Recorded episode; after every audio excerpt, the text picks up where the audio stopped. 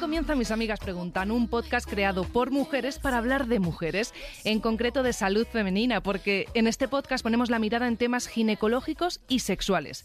Hoy el episodio es muy especial, muy, muy especial, de hecho, porque tenemos el placer de contar con una de las cantantes y compositoras más importantes de nuestro país. Son tantas las veces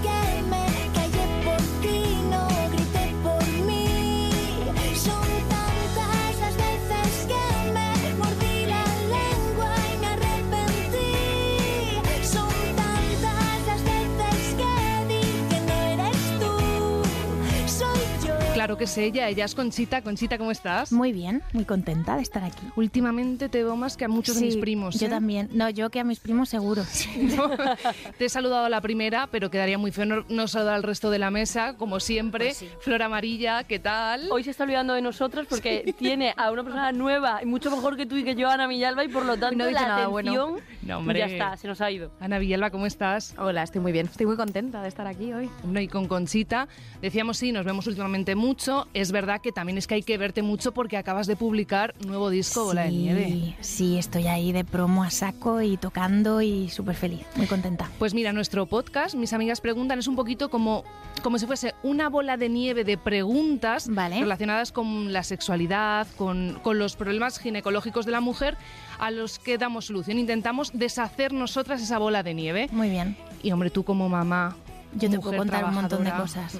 ¿A que sí? Sí, algunas no sé si mola escucharlas, pero Bueno, pero igual se te quitan las ganas. es pero- la realidad, ¿verdad? sí, es la realidad. De hecho, en tu canción El viaje, tú te sinceras sobre tu propia experiencia, sobre la maternidad, eh, hablas de lo que viviste y de los momentos, como decías, no todo es bueno, también hay momentos muy difíciles que tuviste que vivir. Pero hay carreteras que bailan despacio, colores que nunca podrás olvidar. Hay besos eternos que no se terminan y risas que nunca podrás comparar. Miles de animales de todas las formas, amigos que siempre te van a salvar. Un sol y una luna que nunca se olvidan que todo este mundo tiene que girar. Sé que habrá un día en el que tu mano tendré que soltar.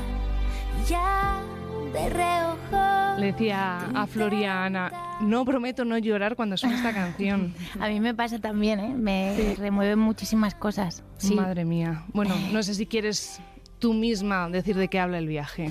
Bueno, el viaje fue algo que me ocurrió de verdad. En realidad, eh, Leo tenía nada, días, y él estuvo un tiempo bastante largo en neonatos y yo estaba como obsesionada con que ya llevaba casi un mes y pico en el mundo y no había visto nada, nada. O sea, ni el cielo. Y entonces esa primera semana que estaba en casa hubo un día que no paraba de llorar y yo no sabía qué hacer, entonces lo cogí en brazos y, bueno, evidentemente le di comer pañal y todo eso, ¿eh? que lo... pero todo eso no era, entonces lo cogí en brazos, lo saqué fuera y empecé a pasear con él y le conté, tío, vas a flipar. Vas a flipar con todo lo que hay aquí, no hay un cielo gigante, vas a tener un montón de amigos, hay un montón de colores, hay un montón de animales y al final se quedó dormido. De hecho me acuerdo que yo seguía hablando, seguía hablando y cuando miré digo, pues si se ha dormido, igual ya lleva media hora dormido. Y me pareció como como muy bonito y al día siguiente en una de sus siestas pensé voy a hacer una canción de lo que pasó ayer porque él no se va a acordar. Y, y me salió muy del tirón porque la tenía ensayada pero de verdad. O sea no Sí. pensado en que fuera una canción no y salió el viaje que la verdad que ha sido ha sido un regalo porque porque jamás pensé que una canción encima hablando de maternidad en la música que da un poco de miedo. Bueno yo creo que en cualquier trabajo no es como un antes y un después da un poco de y de repente ha sido como que ya no es mi canción no la, es la de mucha gente tiene ya casi 26 millones de escuchas en Spotify o sea una burrada. Y ha sido precioso porque es verdad que en mi carrera he tenido muchos momentos, pero remontar con este tema, ¿sabes? Como fue- ha sido como un poco de justicia cósmica, justicia poética o yo qué sé, ¿no? Algo Ay, que te súper lo bonito. merecías totalmente. Gracias. Es, la verdad, a mí me flipa la canción. Y, y bueno, antes de, de empezar a grabar estábamos hablando de, de la maternidad entre nosotras y yo decía, le decía a Conchita y a ellas, que ya lo saben obviamente, que yo lo veo muy difícil porque le- uno, el embarazo es una cosa que me da un pánico atroz, no me apetece nada, la verdad, y la maternidad en sí... mm, mm, tengo mis momentos, pero escucho esta canción Sí. y me fastidia porque me produce mucha duda. Digo, ay, ay, ¿Sabes qué mejor voy a pasa? hacer. Que mm, yo creo que todo lo que te puedas imaginar eh, luego no, no pasa. O sea, yo me imaginaba una cosa y, y soy otro, soy otra persona con mi hijo. O sea, yo soy la típica, perdón por decir esto, pero so- soy la típica madre loca. O sea, yo pensé que iba a ser como súper tranqui, que no me iba a costar separarme, que tal, y tengo una dependencia brutal. Tengo que, o sea, soy actriz cada vez que me separo de él porque finjo que está todo bien, pero me estoy, o sea, me quiero morir y hago cosas que, que jamás, que me, me veo seis años atrás y digo, pero ¿qué haces? Es ¿Quién eres? ¿No? Y entonces todo lo que te puedas imaginar Ya. mm, no va, no va a ser, ¿sabes? Y luego que, mm, yo qué sé, pues si te apetece bien y si no también. O Ya, sea, estoy de eso- acuerdo. Vale, una cosa es así. ¿Qué? Si eres madre al final y ¿Qué tienes hago? una niña, Conchita, tiene que ser No, el nombre. no, no, no, oye, pues no puede hace ser. falta, de verdad. No es necesario poner la zancadilla ya desde tan chiquitito. Es Bueno, a mí, a, a mí yo me llamo Flor Amarilla, quiero decirte que también te digo Flor tampoco voy a poner. O sea, Pero Flor, Flor es, es bonito. ya, pero amarilla, o sea, Ya, hacía falta. bueno, ya. Creo que no, pero bueno, ya pensaré. No sé, no sé si ni siquiera si voy a tener un hijo como para pensar en estas cosas. Bueno, Conchita, hoy te hemos invitado porque vamos a salir de- del propio registro que llevamos últimamente en los capítulos, vamos a salir de la parte específicamente ginecológica. Vas a ser el- la inflexión de nuestro Vale, podcast me parece porque bien. vamos a hablar de embarazo. Sí, yo lo que he pensado un poco, eh, para introducir un pelín el tema, es que hoy no venía a dar una chapa ginecológica, que os lo estaba contando también ahora, que es lo que suelo hacer. Oye, sin vergüenza, lo escucháis con muy contentas todo el rato. Eh, sino más bien como hacer una cosa un poco más laxa, ¿no? Para que podamos participar. Yo creo que lo divertido de hoy puede ser que yo dé una visión más médica y que Conchita, que es la única madre aquí, porque vosotras dos ya sabemos, No. ya habéis contado muchas veces que no, que nos dé su visión más como madre, como paciente, como cuando fue su embarazo, cómo ha sido su posparto, etcétera. Y hacer un poco ese juego. A ver qué vale. Vale, maravilloso. Mi experiencia es que ha sido inf- un infierno. Entonces, Vale, bueno, el, pues emba- el embarazo, ¿no? La Sí, o sea, maternidad yo- bien. Es que yo ya... Sí, la maternidad bien, vale. el embarazo horrible. Vale. Yo vomitaba, no sé, 15 veces al día, te lo puedo decir esta chica que está aquí a mi derecha. Yo, yo iba conduciendo, abría, estaba en una rotonda, abría la puerta, vomitaba y, y seguía mi camino. O sea, Madre formaba de parte de mi vida. Y luego me dio por el gazpacho y básicamente veía la tele con un cubo a mi lado, comiendo gazpacho y vomitando. No lo. Con lo que repite el gazpacho, además. Vale, pero también te digo que mejor gazpacho que, lo que, asumí. que- que, no sé, que bollos, ¿sabes? Hombre, Sí, desde luego. Me dio por ahí. mal. Pero yo lo asumí y dije, a ver, a ver, en una balanza, ¿qué prefieres, tomar gazpacho o, o vomitar? Pues- Las dos cosas. Voy a voy a, tomar gazpacho y voy a vomitar. Y me pasaba así toda la tarde. Bueno, está y bien. Pablo como me plan. decía, pero tía, y yo ya, no, no hace falta que mires. Hemos sobrevivido a eso. Vamos a escuchar la primera de las notas de voz de nuestras amigas. Hola chicas, ¿qué tal? Estoy a tres semanas de dar a luz a mi primer bebé y tengo una tripa descomunal. Quería saber en cuánto tiempo más o menos volveré a estar como antes, eh, es decir, cuánto, vamos, en cuánto se me va a ir la tripa por completo. Gracias. Bueno, Las a ver. tripas, ¿eh? Antes de que digas tú nada, Conchita, ni que diga yo nada, ¿qué pensáis, Sara y Flor? Vosotros que no habéis vivido esto. Pues una vez eh, expulsas el temita, pues yo A creo lo que viene niño, siendo un parto de tu bebé. lo del bebé. pues a Y por eso no sois madres, porque dices expulsar a tu bebé de la tripa. el temita, además, mm, no sé, mm, 15 días, 3 semanas. Eh, un poquito más. Pero si das de mamar, menos. Es lo que he escuchado toda la vida. Si ¿O das no? mamar menos. ¿No? No. lo sé. Es que no sé. Es que te, te estás liando, creo, un poco. Patricia No, muere lo la que, risa. lo que pasa es que con la lactancia es verdad que en las primeras horas posparto, no, que no está mal, que no, Vale, no está mal traído, y te digo porque, porque en las primeras horas posparto con la lactancia el útero se contrae mejor, pero son Ah. las primeras horas posparto. Ah, pero luego no tiene nada que ver. O sea, si yo, por ejemplo, tengo el O bebé. sea, en la rapidez no, la tripa te va a desaparecer igualmente desde el pecho, ¿no? Ah, Sino qué ah, pena pues- las por gente que no puede dar el pecho Claro, yo con su pensaba- útero gigante toda la vida. Y de hecho he relacionado esto mucho, no voy a dar nombres, pero lo he relacionado con muchas amigas. Digo, ay, claro, como no ha dado el pecho. Lo entendías todo con Lo eso. entendía todo, ahora ya no entiendo nada otra vez. Entonces, al principio está bien dar el pecho, pero luego ya no tiene nada que ver. O sea, lo puedo dar eh, un mes y ya olvidarme. Esto está fatal todo. o sea, pero por favor.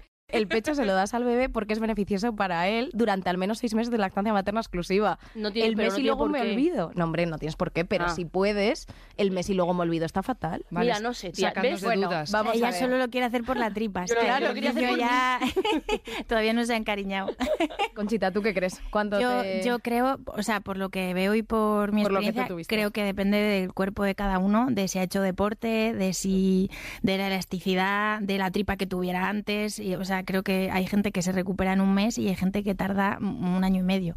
Sí, efectivamente. O sea, lo que es el útero en sí, el útero en teoría involuciona como entre 4 y 6 semanas. Esto de involucionar, yo para que os lo hagáis una idea, nuestro útero normalmente es como una pera, tamaño de una pera, como una pera de fruta normal, puesta boca abajo.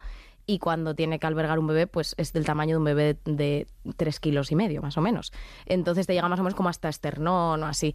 Entonces eso tiene que disminuir y tiene que ir haciéndose pequeñito con las contracciones uterinas, que es lo que hablábamos que mejora la estancia materna los primeros días, Ah. hasta que vuelva a su tamaño. Pues a lo mejor como entre 4 y 6 semanas vuelve a ese tamaño inicial, más o menos.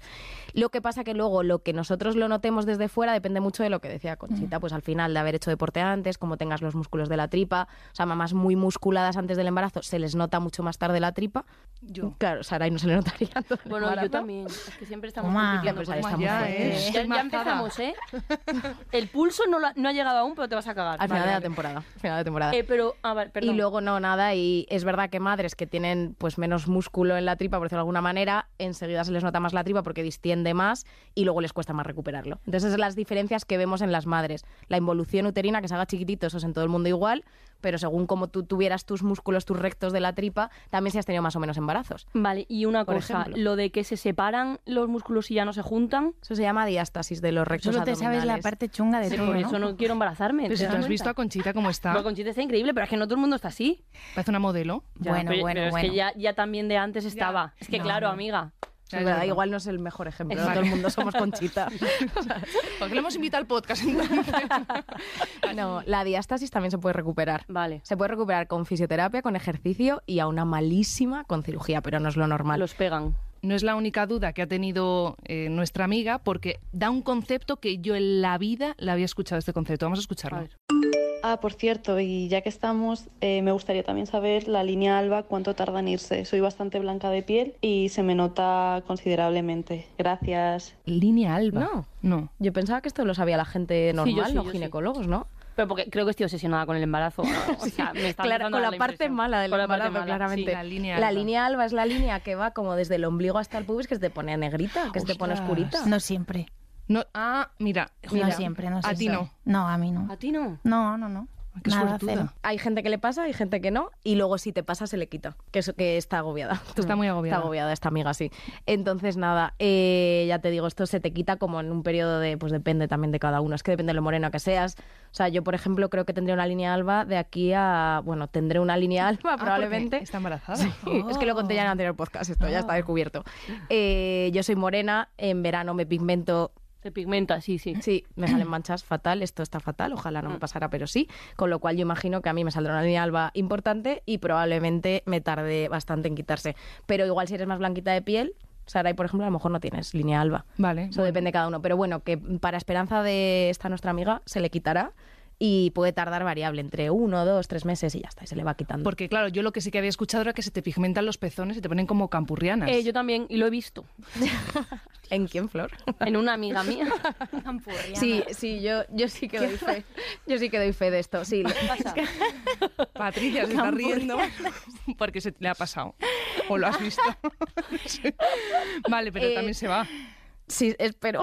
O sea, no, no voy a decir nada más, solo digo que espero que sí, que se vaya. Vale, bueno, seguimos teniendo más eh, dudas, más consultas de nuestras amigas y esta se pregunta cómo es realmente un parto. Hola chicas, ¿qué tal? Bueno, lo primero, muchas gracias por el podcast, que, que me encanta y me parece súper útil. Y, y bueno, mi duda va relacionada con el embarazo. Yo ahora mismo no estoy embarazada, pero eh, sí que me genera muchas dudas y mucho miedo el momento del parto. Porque al final en las películas mm, estamos acostumbradas a ver que eh, rompes aguas, te subes en un taxi corriendo y te llevan al hospital y, y, y da salud, ¿no? Pero en la vida real yo he escuchado pues historias terroríficas de partos infinitos pues en, familiares, en amigas y, bueno, pues quería saber un poco eh, realmente cuánto puede durar- durar un parto, mm, cómo saber eh, si estás de parto o no, bueno, un poco, un poco eso. Muchas gracias, un besito. A ti, bueno, yo creo que aquí en esta mesa la única que lo ha experimentado ha sido A mí, Conchita. no, a mí no me preguntes por eso. Porque, no, la verdad, es que yo no puedo hablar de esto porque eh, mi experiencia fue una cosa que no ocurre nunca. Entonces, eh, yo, o sea, esto no le va a pasar a esta chica, ¿sabes? Entonces creo que ¿Fue un parto o fue una cesárea, Conchita? Que no lo sé. No, fue una, Fue una inducción, cesárea. o sea, fue una cesárea. Sí, sí, sí. Fue una cesárea, vamos, yo sí que De- en el embarazo pueden ocurrir complicaciones y al final a lo Mm. mejor tenemos que hacer una cesárea urgente, con lo cual eso no es lo habitual y no es lo que suele pasar. a No es lo que suele gente. pasar y no Pero vamos a asustar sí a que esta nos chica. sí que nos sirve de ejemplo como para decir eso que realmente yo creo que aquí hay que ajustar un poco las expectativas porque te puede pasar muchísimas cosas diferentes. Yo creo que no hay que, o sea, no hay, hay que O ir no ahí tenerlas mejor, sí, y ¿verdad? que pase lo que Sí. pase, porque acá, es que cada, cada parto es como un universo diferente. Yo tengo amigas Mm. que ninguna ha tenido un parto parecido, o sea, es unas muy bien, otras horrible, otras están 24 horas, la otra 48, la otra se tuvieron que poner el médico encima de la tripa y, a- o sea, unas movidas. ¿En serio? Sí, sí, Eso en no plan, está bien, ¿eh? empujar y no, o sea, mal, ¿sabes? Sí, Eh, eso- lo, lo mío un, un desastre, pero luego hay gente que le va muy bien, entonces creo que que cada parto es un mundo diferente y no se puede, o sea, hay que ir ahí, cruzar los dedos e intentar que te salga lo mejor posible. A mí me gusta mucho esta respuesta que has dado porque yo lo que veo es que tenemos una imagen preconcebida del momento parto, que es cierto que yo creo que no existe, Mm. porque ni el mejor de los partos va a ser como tú te lo has imaginado. Sí. O sea, el parto que yo, que eso a mí me pasa muchísimo con gente conocida, de decirme, un primer embarazo es que ha parido en seis horas, fíjate cuánto tiempo, yo seis horas maravilloso, seis horas es poco para un primer embarazo, O sea, a mí Mm. me parece que eso está perfecto. Igual la madre pasó muchísimo dolor, o Mm. no sé, o a lo mejor justo no es que no te sé decir, no le, la epidural no le fue bien, no sé qué, y lo, y lo tiene como que en vez de 6 horas para ella fueron 48 Ya. en su mente. Entonces es verdad que yo creo que no tienes que ir con una expectativa preconcebida porque no existe, pero sí que de todas maneras lo que nos dice ella, romper aguas, que es romper la bolsa, ¿no? Que vosotros no sé si sabéis que el bebé dentro Está de- nadando. Eso es, dentro del útero. líquido, Eso lo sé. es- está nadando en la bolsa amniótica, que es un líquido. Vale. Y entonces cuando en teoría te pones de parto, normalmente es intraparto, rompes la bolsa, se expulsa ese líquido y ya la cabeza se apoya en el cuello del útero y luego ocurre el parto, ¿no? Entonces a veces pasa que esto ocurre intraparto, que sería como lo más habitual, a veces pasa que ocurre antes del parto. Si pasa antes del parto, la idea, porque eso sí que es muy de película de ¡Ah! mirar a tu pareja y decir estoy empapada, vamos corriendo al hospital. Eso no es así. O sea, tú normalmente cuando rompes la bolsa sin estar de parto, tú rompes la bolsa, te empapas, eso sí que es cierto, pero luego pueden pasar un montón de horas hasta que te pongas de parto y pueden pasar dentro del propio parto otro montón de horas. ¿Y el niño está bien? El niño está bien, sí. O sea, normalmente nosotros, Y, y como... Ah, claro, por el cordón umbilical, Ah, es que no me falta una de. Escucha, Claro. primer- Lo céntrate en buscar ya- novio primero y ya luego vamos viendo. Paso a paso. Sí, porque si no... va a ser- Tienes toda la razón, tienes sí, total. O sea, tampoco iba a empezar por ahí. Bueno, en resumidas cuentas, no hay que tener ningún tipo de expectativa y que salga lo mejor que, que pueda salir, desde luego. ¿Puedo decir una cosa? Sí, sí, claro. Tengo una amiga que está haciendo una cosa que se llama Gestaverso, eh, que es increíble porque eh, está ayudando a mucha gente que ha tenido un parto horrible y se han quedado con la... Por, por ejemplo, yo no tenía expectativas, yo no me he quedado con la cosa de, ay, me hubiera encantado. No, me pasó lo que me pasó y sigo con ello. Pero hay gente que se queda con la cosa, ¿no? Decir, joder, me hubiese encantado vivir un parto de verdad y sentir, ¿no? Y, y todo eso. Y ella hace eso, es como que entras en una realidad virtual, Ostras. puedes ir si quieres, ¿eh? Vale, o vale. tú, para Yo, decidirte. mm, no estoy preparada. Yo Y entonces, eh, o sea, sientes hasta el dolor y todo y ves, o sea, y, y te pones ahí con las piernas, te, te sacan al bebé, te lo ponen encima, o sea, creo que es algo eh, impresionante. Y va mucha gente a quitarse como la, mm, como un dolor ahí que tienen a no haber tenido un parto normal, ¿no? Y haberlo pasado mal y entonces van allí como que, bueno, o antes, o gente como esta chica, ¿no? Que necesita saber, que necesita controlar, y gente que necesita entender Joder. bien todo cómo tiene que pasar y tal. No lo conocía yo. eso que Gestaverso. sabía. no lo descarto. Sí que sabía que existe una cosa que hacen ahora, sobre todo algunas matronas, que se llama hipnoparto, que sirve o bien para lo que tú has dicho justo, el mismo tipo de personas, o primer parto, que estés muy nerviosa, que te como mucha ansiedad, Claro, sí. el momento del parto por ser algo desconocido y porque al final aunque vamos a decir que 99% de ocasiones va bien, pero bueno, que sabes que hay ciertos riesgos del embarazo, pues puede crear mucha ansiedad. O para mujeres que han tenido una experiencia de parto mala. O sea, es verdad que hay mujeres que, pues si tienen su idea, o tanto porque tienen muchísimas ganas de tener un parto natural, esto de las expectativas, etcétera, y no lo han tenido, lo pasan muy mal en un segundo embarazo. O sea, Ah, claro. viven todo el embarazo con una ansiedad muy grande de cuando llegue el momento del parto, pues porque yo la otra vez quería que fuera un parto y fue una cesárea urgente. Claro, O sí. porque precisamente lo que tú dices, pues esa sensación de se me ha subido alguien encima, que insisto que eso es una cosa que Hombre. está prohibida hacerla hoy en día. Pero eso, si tú tienes ese tipo de experiencia, pues es verdad que de cara al siguiente parto lo pasas muy mal. Y además es muy curioso porque el cuerpo humano tiene una reacción que es que cuando tú tienes los niveles de cortisol altos, cuando, es- que es cuando tienes ansiedad, que el cortisol te sube por las nubes, no te pones de parto. Y eso ocurre, eso Ostras. tiene muchísimo sentido. Es que a mí lo de los partos, evidentemente me encanta, porque claro, si no, no sé qué estaría haciendo Estaría aquí. feo. Pero es que hay un montón de cosas súper curiosas del cuerpo humano y del cuerpo de la mujer que es que somos impresionantes. Esto tiene sentido en la naturaleza. O sea, si a ti te está persiguiendo un león, o Dios mío, no, no, te pongas de parto. No es buen momento. No. claro. Claro. Entonces, si tú vives tu final del embarazo muy angustiada, probablemente acabes siendo una inducción, una provocación del parto, porque no te vas a poner de manera espontánea. Entonces lo que hacen es este hipnoparto, que es una técnica psicológica de pues como intentar mejorar esa sensación que tienes, ese que te intentan como poner en la situación de cómo va a ser tu parto esta vez, no generar expectativas claras, pero sí como no tenerle miedo a ese momento. Y eso serviría un poco para lo mismo, yo creo. Es muy interesante, la verdad. Totalmente. Vamos a escuchar qué dice la siguiente amiga. Hola chicas, ¿qué tal? Mira, estoy embarazada de 24 semanas y resulta que tengo mucho reflujo. Y me dice mi abuela que eso puede significar que es porque mi bebé va a tener mucho vello. ¿Eso es verdad? Venga, un saludo. Gracias, o sea, un saludo a ti también. Pero es que dejadme que diga una cosa. Se lo voy a decir a Ana, que es la única que está embarazada en este Ahora momento. mismo. Sí. En esta mesa. Me da mucha rabia que habléis de semanas, porque mm, A mí Yo, también. Mira, no puedo, lo yo siento, tengo no una sé. lista de cosas que me apunté antes de estar embarazada de no hacer cuando estuviera embarazada. Yo me voy haciendo listas. Cosas que no hacer cuando seas madre, cosas que no hacer cuando seas abuela. Y tengo una de, de embarazadas. Y una de ellas era lo de las semanas. Es que es Porque, no y nada. porque para qué, o sea, tu vecina le da igual que estés de cinco meses o que estés de 22 semanas, le da igual, dile cinco meses, ¿sabes? no hagas multiplicar a la gente, ¿no?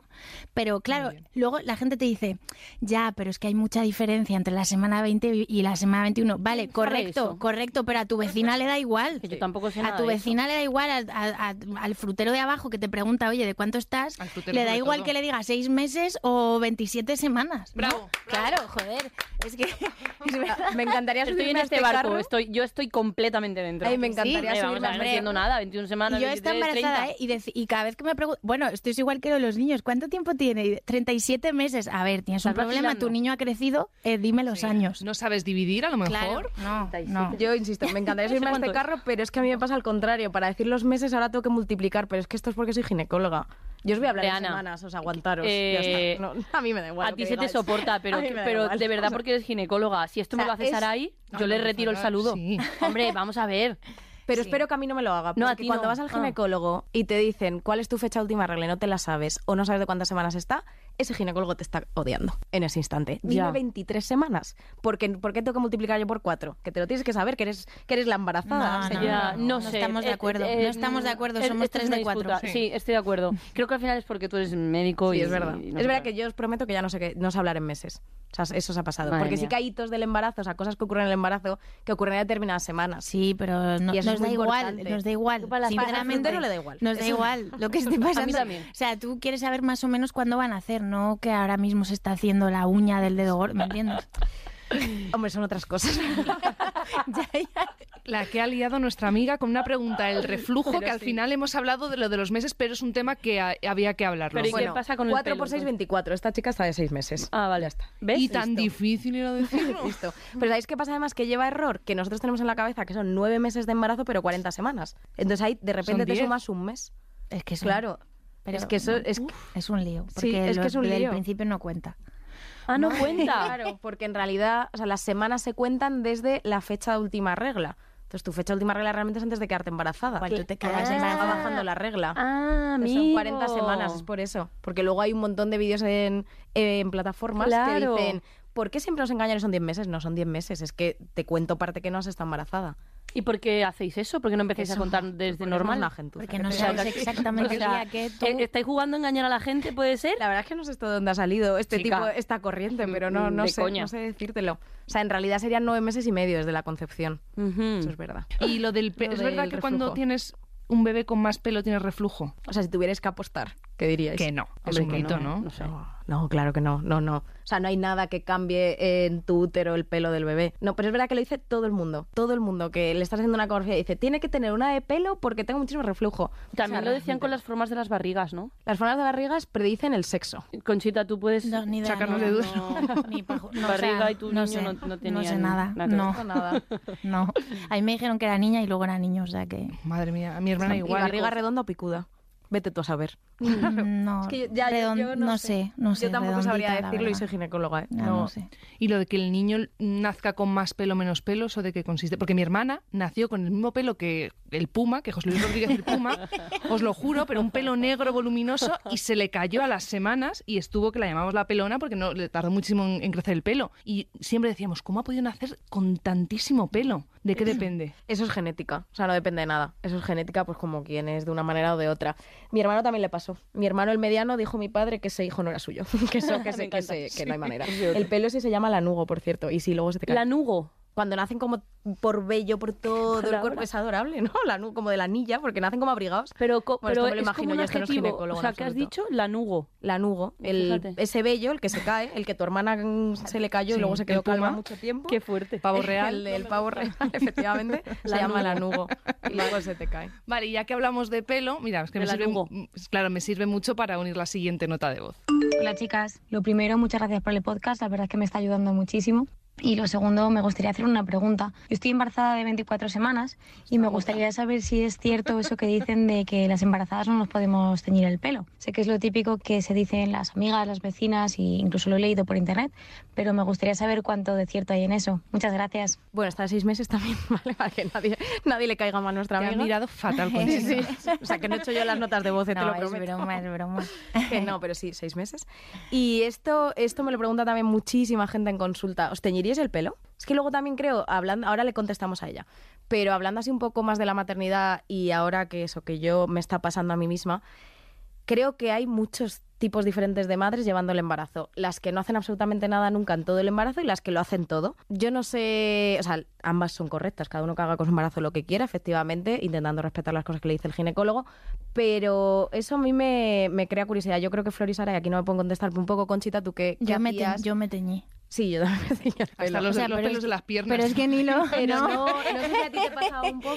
Pero no lo, ni siquiera lo pensé, Lo o sea, le acaba de decir, digo, ay, va, pues es que yo ni lo pensé eso. No sé, Hoy en día no te puedes teñir el pelo para contestar, porque los únicos tintes que no se podían usar son los que llevan amoníaco, me parece. Que ya casi y es que no hay. O sea, ahora mismo Ya. no hay. O vas a una peluquería que te usen tintes de los 60 o no existe. No, pero yo, por ejemplo, me refiero, pues eh, yo cenando en una misma mesa con distintas embarazadas, por ejemplo, hay gente que come ensaladas. Hay una cosa que es la toxoplasmosis. Mm. A ver, es que vamos a ver, yo tengo una duda. Tú te embarazas, entonces un buen día te vas al médico.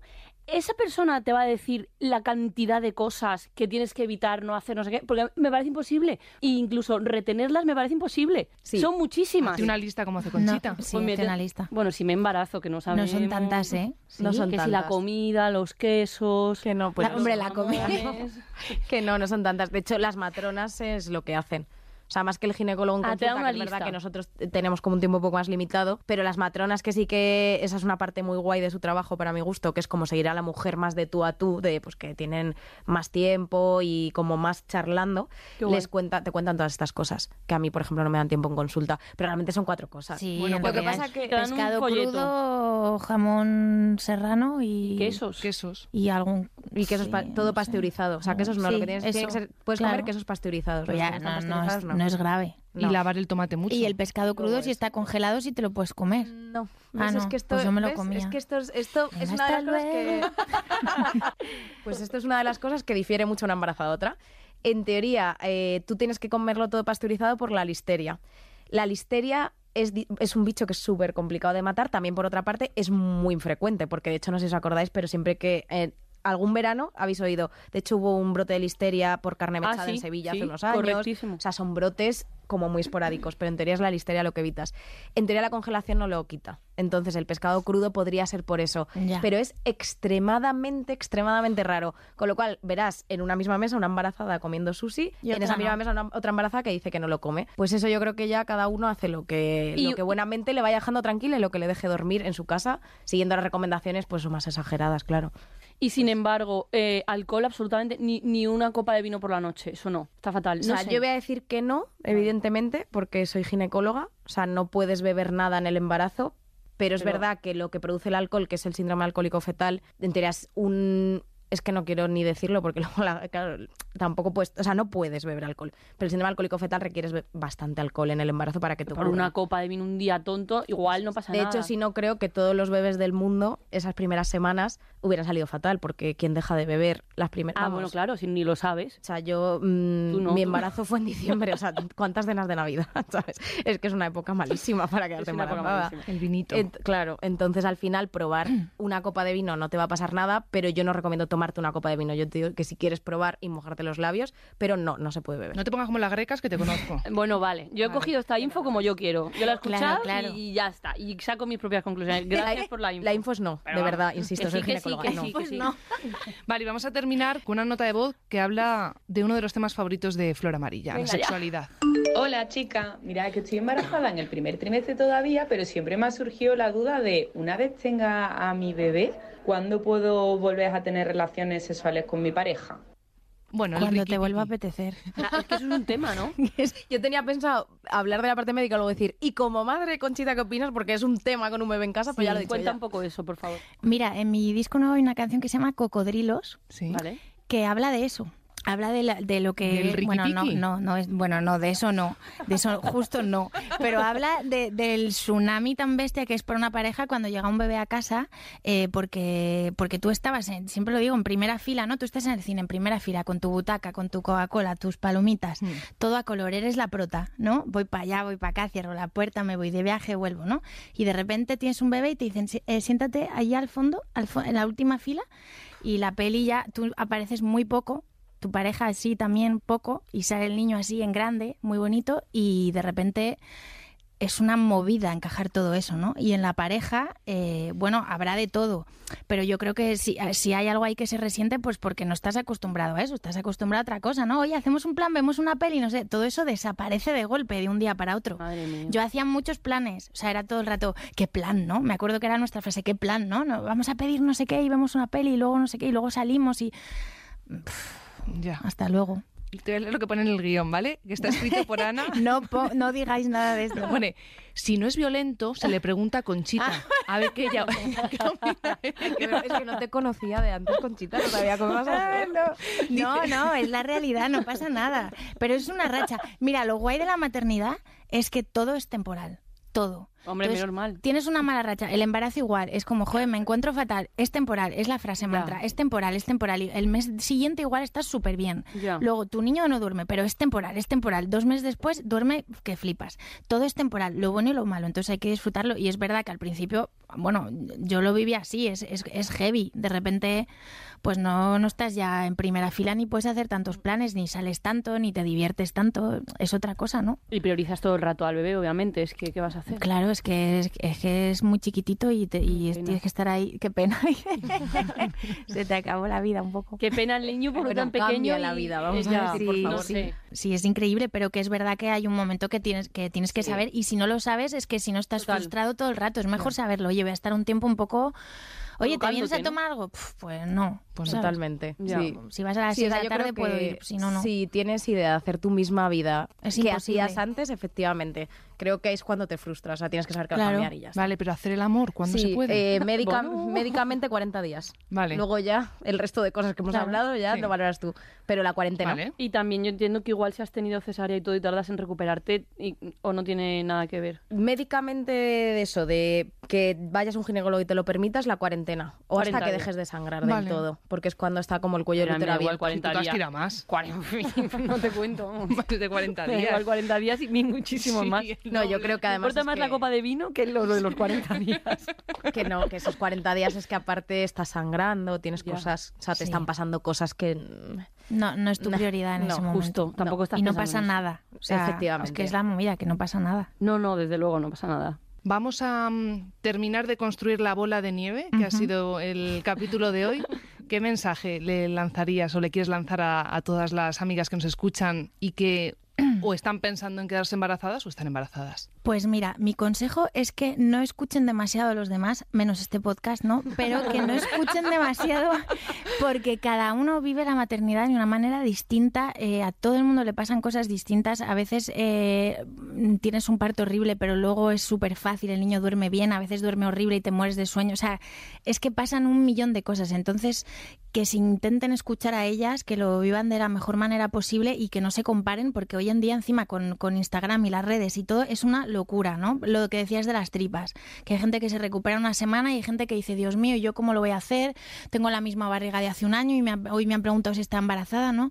Cada cuerpo es un mundo y lo que sí te digo es que para mí eh, todo ha merecido la pena por el bofetón de amor que te da ese bebé bien. y esa cosa cuando te dice por la mañana te quiero mucho, ¿sabes? Uy, por ya que te, te Bofetón de quieres amor, morir. bofetón es un de amor bofetón de amor. Es precioso, ¿eh? Es como un- no, pero de verdad, No, es como te una juro. cosa muy bestia, ¿sabes? Es tan bestia que no que no lo puedes explicar. ¿Tú sabes cuando te enamoras mucho mucho de alguien? No, no sí, Sí, sí.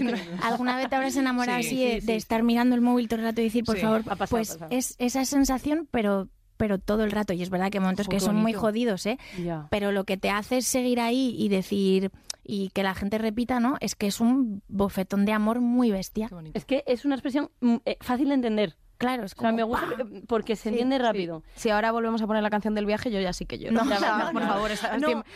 estoy, estoy embarazada, por favor, parad. De hecho, mm, íbamos a terminar con la canción No eres tú, soy yo, porque me parece brutal. Pero tienes que poner la de cocodrilo. Ahí está. ¡Qué lista Sí, eres! es que, es, ¿Qué me has no, sí, leído? sí, sí, sí. Que ganas de escucharla, ¿eh? Sí, te iba a decir que sí, mucho. como además ya el disco está publicado desde el viernes pasado, Bola de Nieve. ¿Nos dejas terminar con Cocodrilo? Hombre, claro, por qué favor. bien, qué bien. ¿Me pintas un cocodrilo, por favor? Y la calle se llenó de cocodrilos. Un león en el salón me ruge sin parar. Y las piezas de los puzzles por el suelo. Y ese vértigo en Conchita, que muchas gracias. Además, como decíamos, estás ahora mismo que no paras. Acabas de lanzar nuevo disco. Y que hayas sacado un ratito para hablar de maternidad con nosotras es un placer. Feliz. Yo estoy un poco más tranquila. Fíjate, ¿verdad? pensé que iba a ser al revés, pero mm, te, te veo como muy a gusto. No, no, yo, yo estoy feliz. Pues, Estoy feliz. pues no sé. Mira, tengo un pendiente aquí que eh, mi niño tiene cuatro años y me lo ha cargado de amor, nada más. O sea, que es darle un millón de besos. Ay, por favor. Va, pero lo vas a Vale, va a notar, mamá, lo vas a notar. No, ¿te ha Yo dicho eso lo- de verdad? Sí, te lo prometo. Somos súper cursis. Y entonces me dice, ¿lo notas? Y yo, lo noto, pero a saco. O sea, me he puesto el pendiente y he flipado. No, Sí, cosita. y aquí lo tengo. Oye, Sí, ¿ha sí. dicho algo de Bola de Nieve? ¿Tu peque? Hoy le he enseñado, y le he enseñado porque he estado firmando discos y tal, y le he enseñado, mira cuántos discos, y me- el mío, y el mío, Ay, que lo tengo guardado. Sí, sí. Bueno, lo recomendamos porque es maravilloso. Y, bueno, me está encantando Cocodrilo.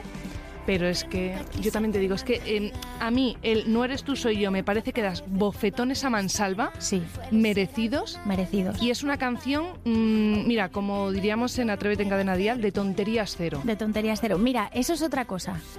Que, perdón, que ya se No, acaba, no, ¿no? no, no, pero que tenemos pero hora y eso media es otra más, cosa, que tú, o sea, a ti te educan de una manera, ¿no? Y luego creces y dices, esto me lo tenían que haber explicado mejor. Ya. Y tienes otra oportunidad de decir, 2.0, voy a explicar esto, por ejemplo, oye, sea amable con todo el mundo, respeta a todo el mundo, escucha a todo el mundo mientras no hagan daño a nadie más, todo bien, pero luego la coletilla, pero respétate también a ti. Aprende a poner límites, ¿no? Y todo eso es guay, porque tienes un niño y dices, tío, lo estoy haciendo bien. Es un experimento, ¿no? Sí, es un poco un experimento. Si pienso en experimento, me desagobio. Es un experimento increíble. Es un Sí. folio en blanco y dices, tengo una oportunidad de hacer a alguien que realmente merezca la pena. Voy a, voy a hacerlo. Voy a Pues poner a- ahí pues- todo mi empeño. Pues ahora a, a tener un hijo, pero todo un poco complicado. Bueno, pa- paso a no hay paso. prisa, no hay prisa. Muchas gracias, Conchita. A ti, gracias a ti. Flor amarilla. Bueno, Que gracias. quieres ser madre gracias a Eh, sí, Conchita. ahora salgo, sale una nueva flor de ese estudio, gracias a Conchita. No te voy a olvidar al final, ¿eh? Con esto, vamos. Me alegro. Y Ana Villalba. Bueno, mira, te toca a ti hoy adelantar de qué va a tratar el capítulo que viene. Pues mira, a Flor le viene bien porque con, esta- con este nuevo instinto maternal, ya que lo introdujimos en el otro capítulo, creo que merece la pena hablar de fecundación in vitro, inseminación artificial, técnicas de reproducción asistida. ¿Qué os parece? Maravilloso será en el siguiente capítulo de Mis Amigas Preguntan. Venga, vamos a tomarnos algo. Hoy sí. Venga, Venga, sí, por Invita a Conchita. Venga, vale. Quedarme contigo sin nada que hacer. Jugamos, no, jugamos a los animales. Yo soy cocodrilo y tú eres una bisaraña.